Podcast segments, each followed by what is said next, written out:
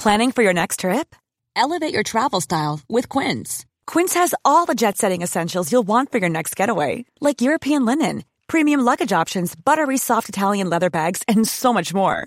And is all priced at 50 to 80% less than similar brands. Plus, Quince only works with factories that use safe and ethical manufacturing practices. Pack your bags with high-quality essentials you'll be wearing for vacations to come with Quince. Go to quince.com slash pack for free shipping and 365-day returns. Hola, soy Hanna Fernández, profesional de la comunicación y experta en bienestar y descanso. Bienvenido a este programa semanal de podcast en el que encontrarás charlas con grandes expertos que te ayudarán a alcanzar el bienestar físico, mental y emocional. Si quieres saber un poco más sobre mí y sobre mi trabajo, visita mi web hanafernandez.es. ¿Estás listo? Vamos, yo te acompaño. Aquí comienza tu guía para vivir bien.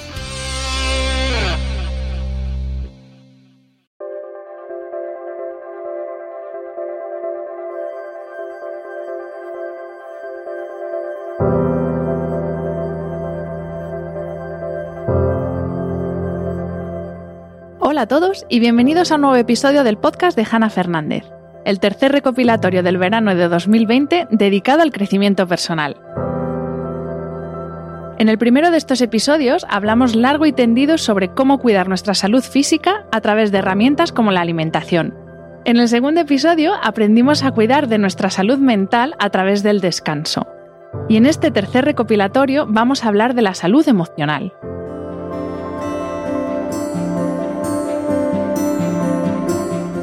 Un pilar indiscutible de la salud crónica es la gestión adecuada de nuestras emociones. Y ojo, que gestionar no quiere decir evitar o esconder.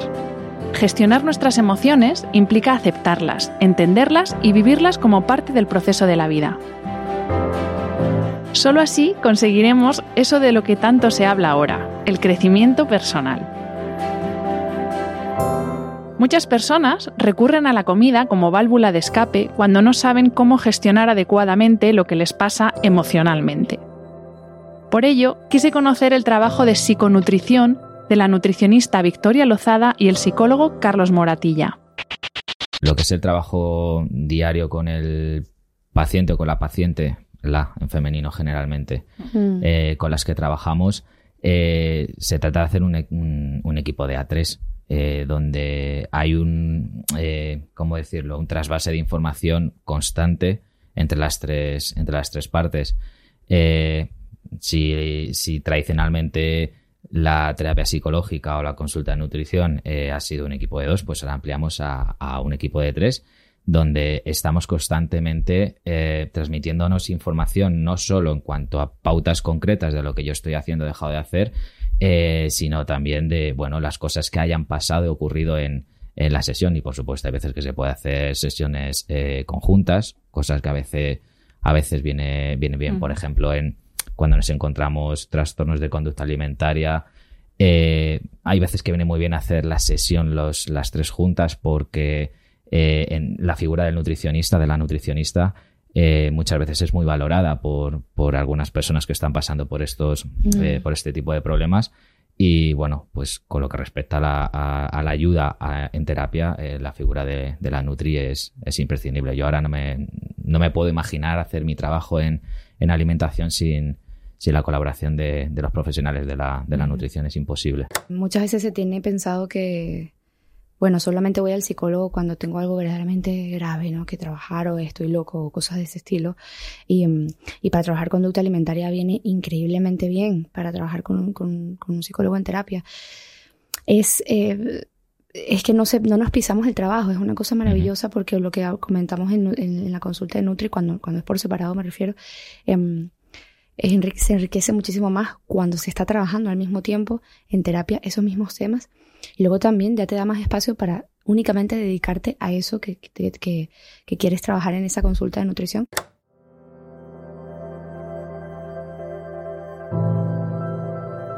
Todos tenemos una relación intensa con la comida. Algunos tienen una relación de amor con ella, son capaces de disfrutarla sin peros. La entienden como esa gasolina que mantiene la máquina a punto.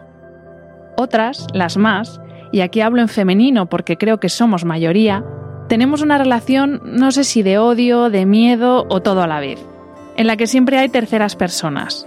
La autoexigencia, la culpa, el perfeccionismo, el control, el estrés, la ansiedad o la comparación constante. Comer por estar emocionado, sentirse de, alguna manera, es natural. O sea, esto lleva siendo así siempre y no tiene por qué ser una conducta eh, inadecuada. El problema es eh, em, el problema aparece cuando solo tenemos el comer o ponemos en marcha el comer como única forma de estrategia de regulación emocional. Cuando solo contamos con esa estrategia frente a un evento emocional determinado y siempre acabamos eh, acudiendo a comer para obtener esa, forma de alivio, esa forma de recompensa, esa forma de, anestesia que, el comer muchas veces produce, pues eh, empezamos a, a tener un, problema, porque en primer lugar suele ocurrir que el, que el llamado comer emocional no es un comer que esté mediado por el hambre fisiológica real, sino por una sensación muy parecida al hambre, pero que no es hambre. Entonces ya estás dándole al cuerpo eh, alimento cuando el cuerpo no te está pidiendo alimento, sino que te está pidiendo otra cosa. Digamos que estás haciendo, se está haciendo ahí eh, una lectura inadecuada de, las necesidades del cuerpo entendido como un todo, ¿no? Eh, psicológico, biológico y tal. Em, claro, eh, en el momento en el que frente o ante ese contexto comemos y nos aliviamos, el cuerpo va a pedir en el futuro, frente a las mismas circunstancias, eh, que repitas esa acción que tan bien ha funcionado, porque evidentemente funciona. no a todo el mundo, porque hay otras personas que obtienen ese alivio de, de, otra manera, pero cuando se da el alivio, eh, mm, se va a reforzar ese, ese, círculo, ¿no? Ese círculo vicioso, con la probabilidad de que aparezcan problemas de salud, sobrepeso, obesidad, o eh, que aparezcan otros eventos emocionales, como puede ser la culpabilidad.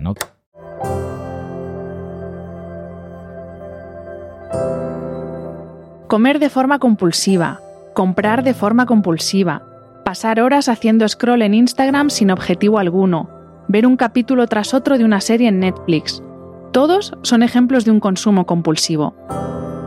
Comer de forma compulsiva, comprar de forma compulsiva, pasar horas haciendo scroll en Instagram sin objetivo alguno, ver un capítulo tras otro de una serie de Netflix.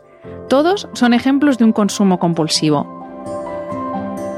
A todos nos ha pasado que durante los meses de confinamiento, por aburrimiento, por ansiedad o por lo que fuera, hemos intentado calmar esa sensación de incomodidad con hacer, hacer y hacer. En el episodio 73 pude charlar con el doctor en filosofía José Carlos Ruiz. Él lleva años analizando el concepto de consumo emocional y la tendencia de nuestra sociedad a la hiperacción. Lo que estamos consumiendo son experiencias, pero me temo que no estamos consumiendo vivencias. La vivencia requiere al final un tipo de sabiduría que se extrae de la experiencia que has tenido. Pero como las experiencias son tantas y son tan continuas y te demandan tanta hiperacción, al final no te paras después de una experiencia a recopilar la vivencia que te ha dado y ver qué te ha nutrido, qué no te ha nutrido, qué puedes implementar en tu vida, que va, porque tienes que ir a la siguiente experiencia y a la siguiente experiencia y a la siguiente. Entonces no te están acostumbrando a convertir esa experiencia en una vivencia, que sería lo suyo. Si tener experiencia no tiene nada de malo, lo que me parece es que son muy vacías y que el problema está en que son tantas y queremos acudir a tantas de ellas que te genera una drogodependencia emocional. Y claro, cuando no estás dentro de la dinámica de conseguir la siguiente experiencia, eh, te entra un agobio, una angustia, que yo lo llamo el síndrome de abstinencia contemporáneo. Ese síndrome de abstinencia que tiene el drogodependiente en la actualidad es la hiperacción. yo tengo que hacer algo, hay que quedarme en mi casa, esto es perder el tiempo, la sensación, por ejemplo, de, de aburrimiento es tremenda cuando pasa varios minutos o cuando pierde la conexión a internet y no tiene nada más que hacer y la gente se agobia y se angustia por aburrirse. Bueno, lo hemos visto en el, en el confinamiento, esa necesidad desde el minuto uno de seguir al mismo ritmo de hacer cosas y de consumir experiencias. Y en este caso, como solo podía ser a través de la pantalla, pues claro, lo del momento redes sociales ha sido una cosa brutal, pero ahí lo hemos visto súper claro, esa adicción que tenemos al hacer y esa incapacidad, por otro lado, que tenemos a, quedarnos en calma, estarnos quietos e incluso aburrirnos, que es una cosa que es que nos, nos resulta insoportable directamente. Sí, sí, de hecho la propia palabra aburrir, eh, que significa aquello que no te pone los pelos de punta en, a nivel etimológico, ¿no?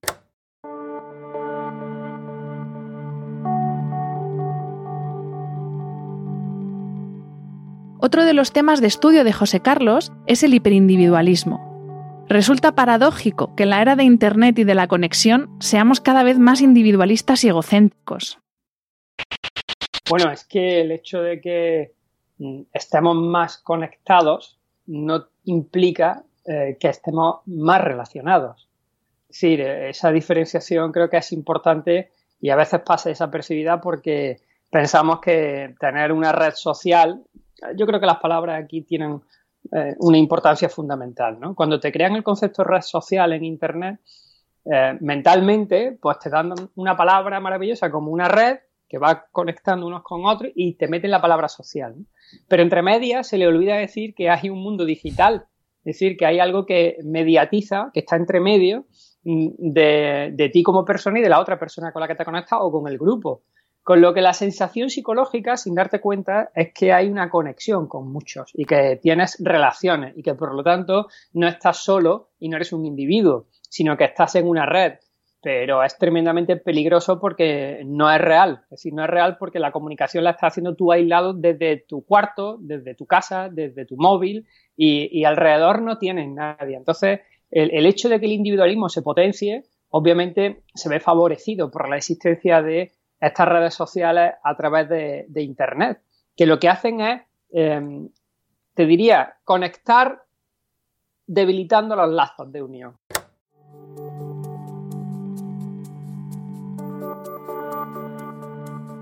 Uno de los objetivos que pretende alcanzar el crecimiento personal es la felicidad.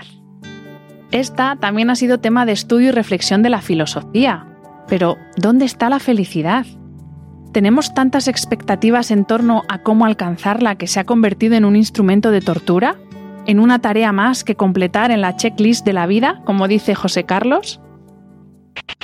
El que busca la felicidad entonces se obsesiona por lo que está sucediendo en la actualidad, que es que sea algo objetivo que además está bien señalizado, que pertenezca a algo determinado, concreto, que sea cuantificable, que esté señalado, que se exhiba, además, porque luego tenemos que exhibirla, si no la exhibimos parece que no estamos siendo felices, es decir, claro, porque somos, cada vez necesitamos mostrar más eh, buscando la aprobación de la comunidad de nuestra felicidad. Y, eh, y, hablo del instrumento de tortura desde una perspectiva de una felicidad consumible, ¿no? que es esta que, en el siglo XXI parece que se ha puesto tan de moda y que tiene que ver pues, con esa checklist que nos vamos haciendo de cuestiones que tenemos que ir rellenando en la vida, sin las cuales parece que tu vida está incompleta. Y pues desde viajar todos los años a algún sitio en el extranjero por muy buen precio, ir a la última discoteca, tener el último gadget que haya salido al mercado, eh, hacer lo que las tendencias en el fondo pues van marcando como el criterio de felicidad.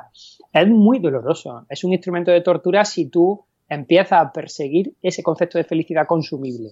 Si consideras que la felicidad pasa por hacer todos los elementos de la lista que te va poniendo la tendencia que en ese momento se imparte.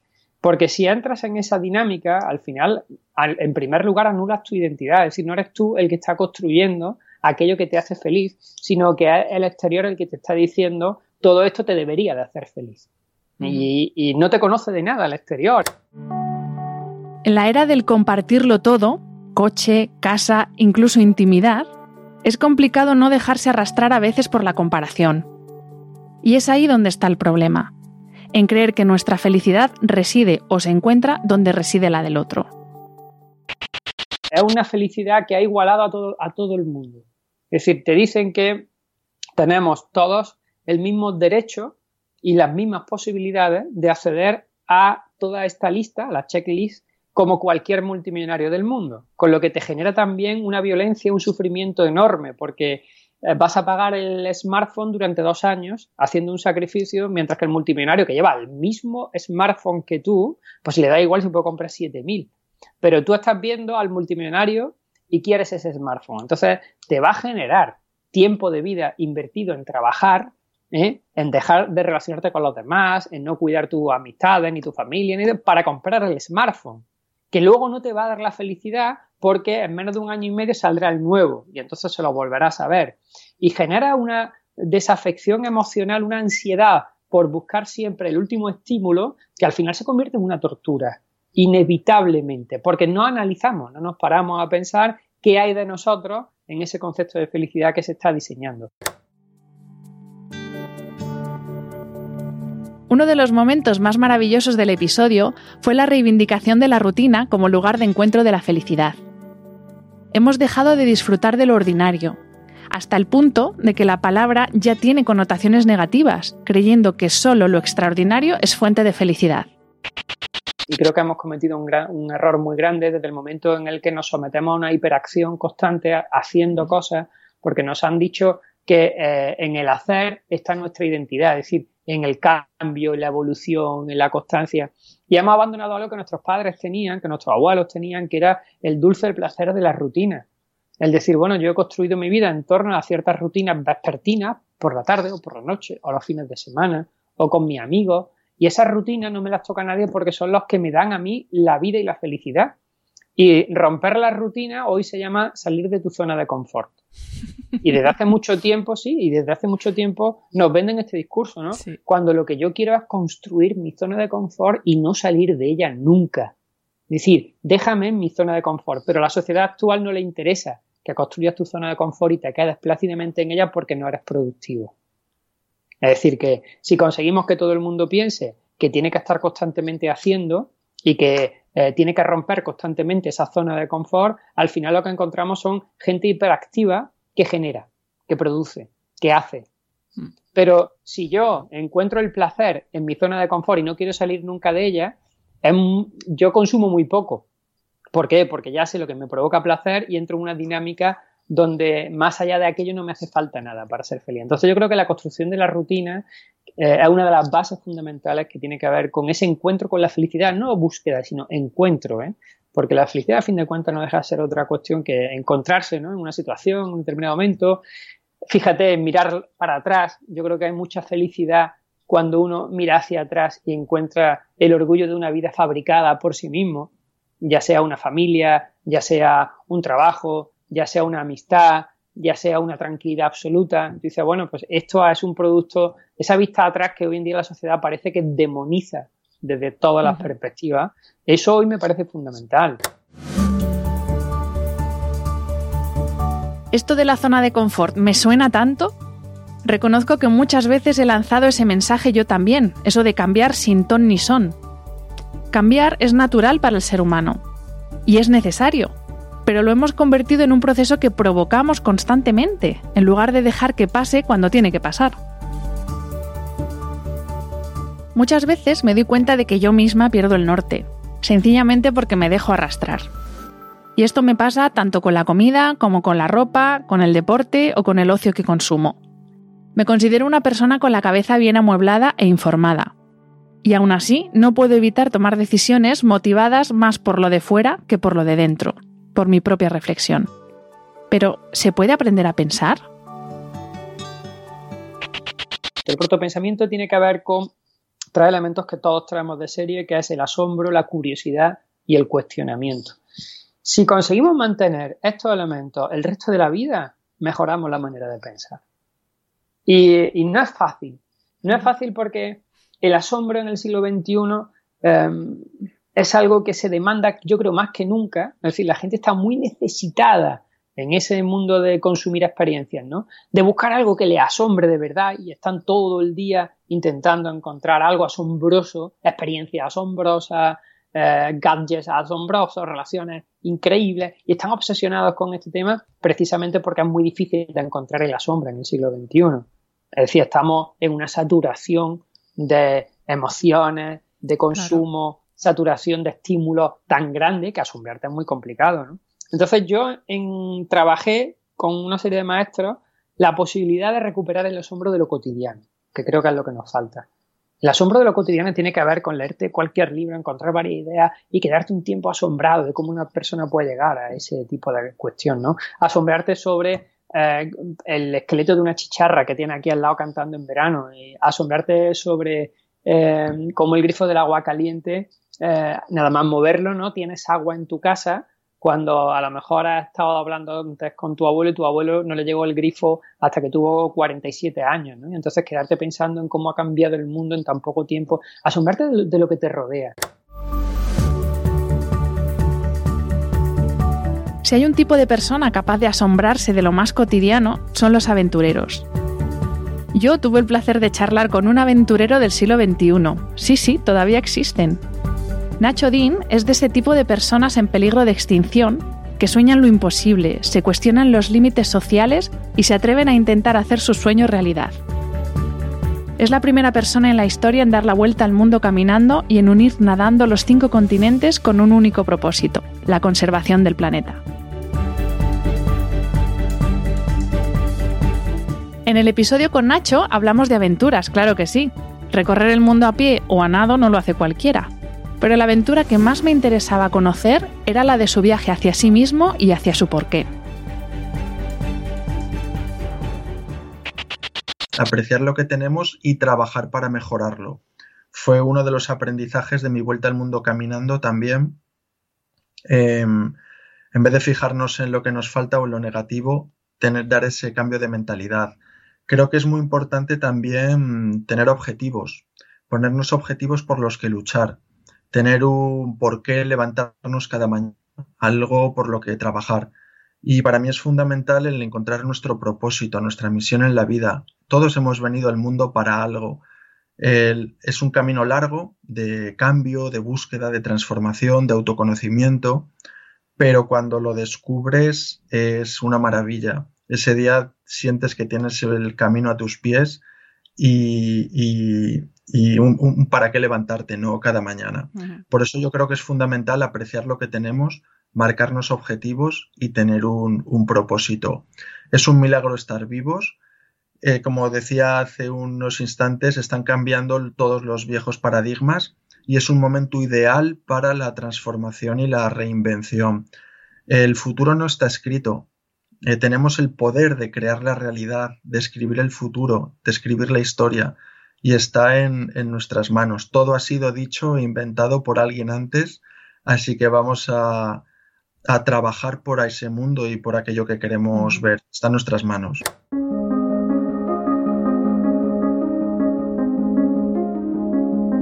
Si hay algo que respira cada página de su último libro, La llamada del océano, es la necesidad de disciplina, esfuerzo y constancia para alcanzar un objetivo.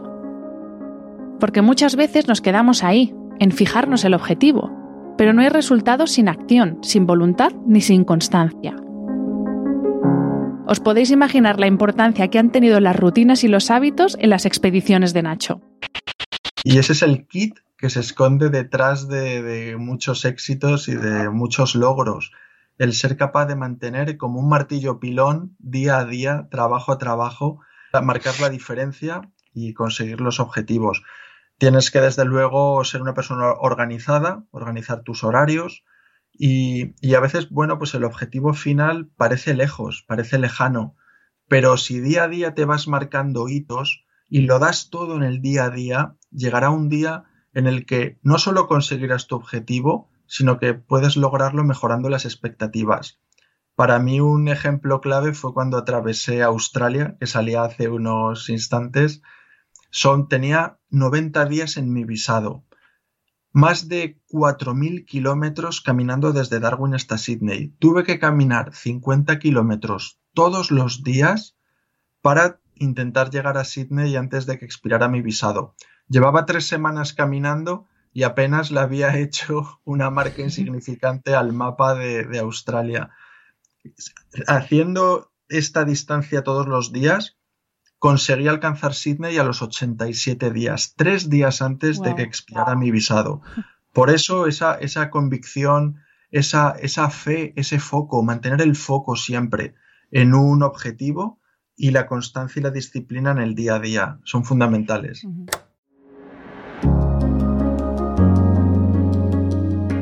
El libro es también un canto a la fe en uno mismo y a la visión de futuro, a creer en lo que todavía no existe, el mensaje de tú puedes con todo ha hecho mucho daño, porque no es verdad.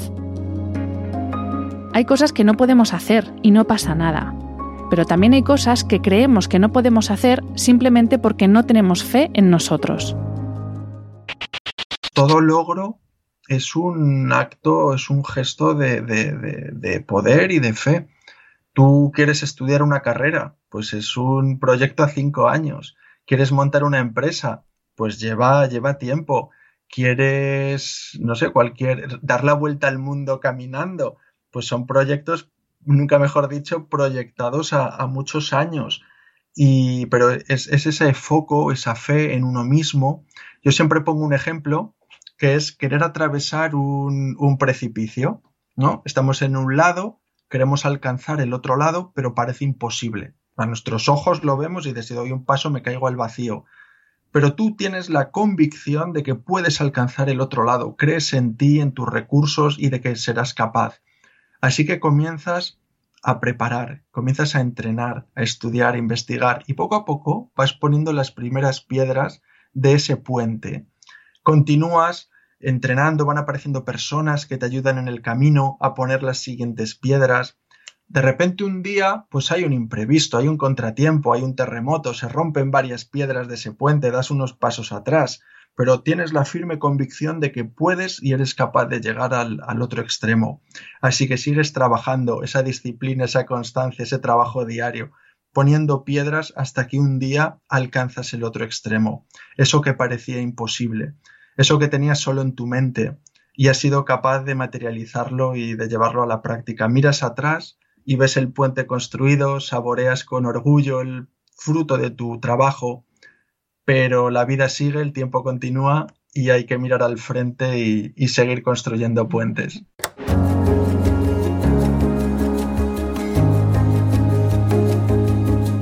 Las gestas y los libros de Nacho son una llamada de atención sobre la importancia de cuidar nuestro entorno. Como él mismo dice, llevamos un estilo de vida paradójicamente muy poco respetuoso con la vida.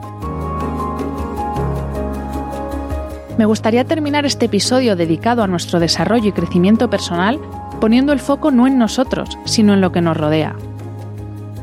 No puede haber crecimiento como individuo ni como sociedad si no lo hacemos en armonía con los demás seres con los que convivimos, humanos y no humanos, en lugar de a su costa.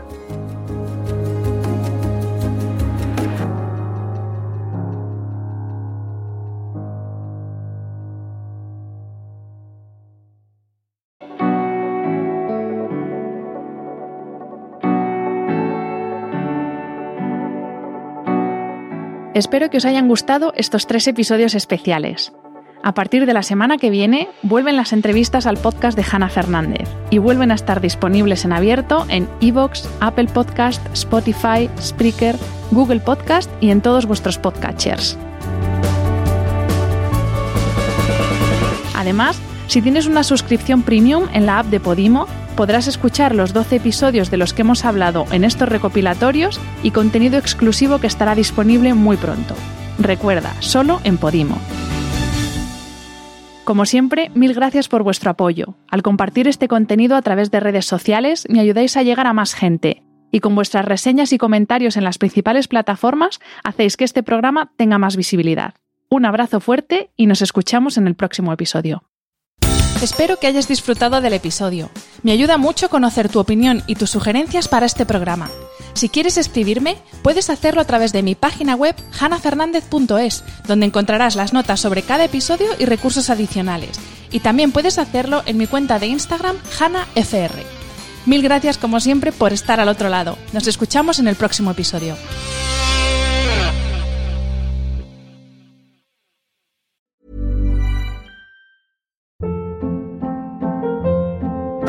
Hold up. What was that? Boring. No flavor. That was as bad as those leftovers you ate all week. Kiki Palmer here, and it's time to say hello to something fresh and guilt-free. Hello Fresh. Jazz up dinner with pecan-crusted chicken or garlic butter shrimp scampi. Now that's music to my mouth. Hello Fresh. Let's get this dinner party started. Discover all the delicious possibilities at hellofresh.com.